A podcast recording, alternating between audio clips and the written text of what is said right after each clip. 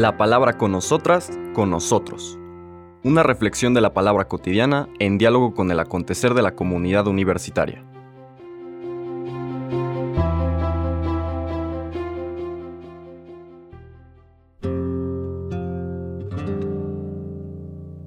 Hola, buenos días. Bienvenidas, bienvenidos a la palabra con nosotras, con nosotros. Ya estamos en la semana trigésimo primera del tiempo ordinario. Normalmente el tiempo ordinario tiene entre 31 y 33 semanas. Esta es la semana 31. Eh, seguimos recorriendo el Evangelio de San Lucas que nos ha acompañado en las últimas semanas. Ya estamos en el capítulo 14 Vamos a leer los versículos del 12 al 14. En aquel tiempo Jesús dijo al jefe de los fariseos que lo había invitado a comer. Cuando des una comida o una cena, no invites a tus amigos ni a tus hermanos, ni a tus parientes, ni a los vecinos ricos, porque puede ser que ellos te inviten a su vez y con eso quedarías recompensado. Al contrario, cuando des un banquete, invita a los pobres, a los lisiados, a los cojos y a los ciegos, y así serás dichoso, porque ellos no tienen con qué pagarte, pero ya se te pagará cuando resuciten los justos. Palabra del Señor. Claramente este texto nos invita a tener una visión desde luego más altruista, como solemos decir, es decir, que las decisiones que tomamos en nuestra vida no estén tan centradas en nuestro ego, en los requerimientos y expectativas del ego, sino más bien en el proyecto de Dios que es esta búsqueda de un amor compartido y un amor divino que está fundamentado en la gratuidad más allá de lo que en ocasiones eh, describimos o conceptualizamos como una actitud encomiable, admirable. Mira esta persona como sirve, se entrega, está realmente dedicada al servicio del prójimo. En el fondo lo que está describiendo esta lectura y las que vamos a ver, eh, otras que veremos a lo largo de la semana, es que el amor divino, este amor que es el que nos lleva a la vida eterna, este amor del que somos capaces, implica un elemento fundamental que es la gratuidad. Cuesta mucho trabajo dejar atrás nuestra visión de la vida, del entorno, de la realidad como algo que tenemos que ganarnos, algo por lo que tenemos que pagar, que no solamente implica pues una manera de orientarse en el mundo y, ordenar la vida, ¿no? dándole prioridad a esa búsqueda del éxito o de lo que sentimos que nos conviene a nosotras y nosotros, inclusive en relaciones con otras personas, que tengo que pagar o cómo me tengo yo que esforzar para que esa relación de cercanía, de protección, de lo que fuera, se concrete y se vuelva realidad, el amor divino subraya la gratuidad.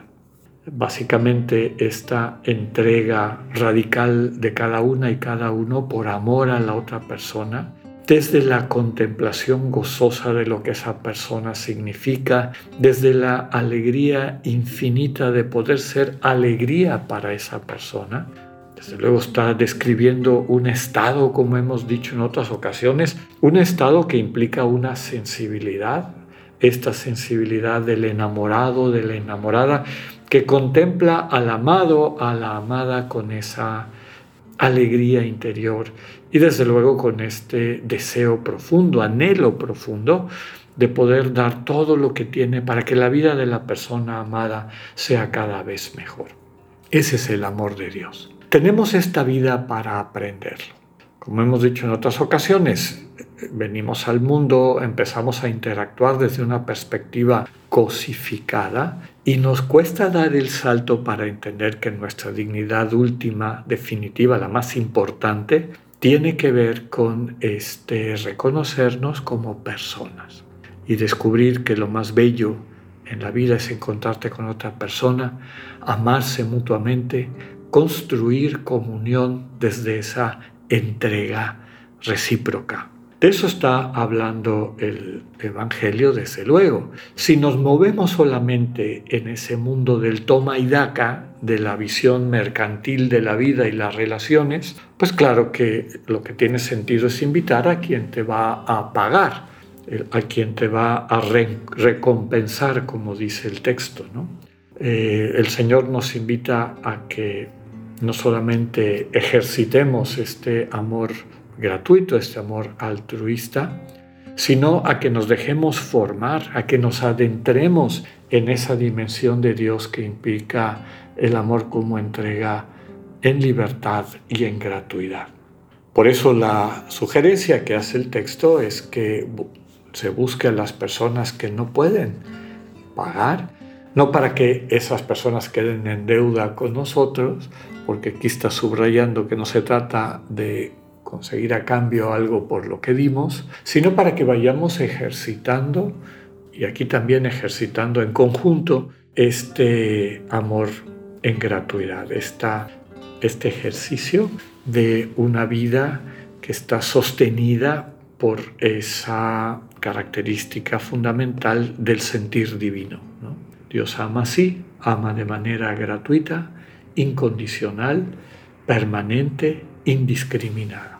Y nosotros, que somos su imagen y que trabajamos y luchamos para construir la eh, semejanza, es decir, que esa imagen que tenemos en potencia en nuestro corazón crezca y madure para que se manifieste, se convierta, la integremos finalmente en nuestra identidad y en nuestra vida, pues en este camino de pasar de la imagen a la semejanza divina, pues ejercitemos el amor como gratuidad. Pidámosle al Señor, por lo tanto, que podamos descubrir la manera como crear este tipo de relaciones. Como hemos dicho en otras ocasiones, el que nos enseña esta manera de amar es Dios mismo. Y recordamos la frase del capítulo 4 de la primera carta de Juan, el amor consiste no en que nosotros amemos a Dios, sino en que Dios nos amó primero. ¿Quieres vivir realmente lo que esta vida plena significa? Deja que Dios te lo muestre. Y el ejercicio cotidiano, en particular la oración contemplativa, el ejercicio cotidiano de encuentro con Dios, que es lo que significa la oración, de diálogo, de intercambio con el Dios vivo, que está centrado en dejarle a Dios tomar la iniciativa, a, diferente, a diferencia de lo que muchas veces estamos acostumbradas y acostumbrados a hacer, de querer ser nosotros, nosotras quienes le quieren corregir la plana a Dios y decirle qué debe de hacer y cómo lo debe de hacer quien empieza a ejercitarse en guardar silencio, más bien en prestar atención a la forma como Dios se le manifiesta, se le presenta en esos espacios de silencio comunicativo que es la oración contemplativa, pues a estas personas Dios les va enseñando, les va capacitando, finalmente también les va sanando para que puedan amar a la manera de Dios, es decir, así, con este sentido de gratuidad. El Espíritu Santo, que es el que opera en nosotras y en nosotros la comunión, nos vaya enseñando, nos vaya permitiendo integrar esta actitud de la gratuidad en el amor que Dios nos modela, nos enseña, nos capacita y así después eventualmente también nosotras y nosotros podamos ser fuente de ese amor hacia los demás. Que así sea, que tengan un buen día, Dios con ustedes.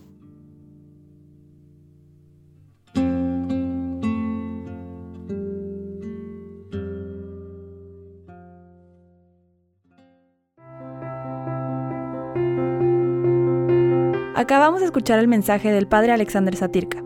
Escúchalo de lunes a viernes a las 8.45 de la mañana por radioiberoleón.com, a través de nuestra app gratuita para iOS y Android o por Spotify. Esta es una producción de Radio Ibero León en colaboración con el ITESO, Universidad Jesuita de Guadalajara.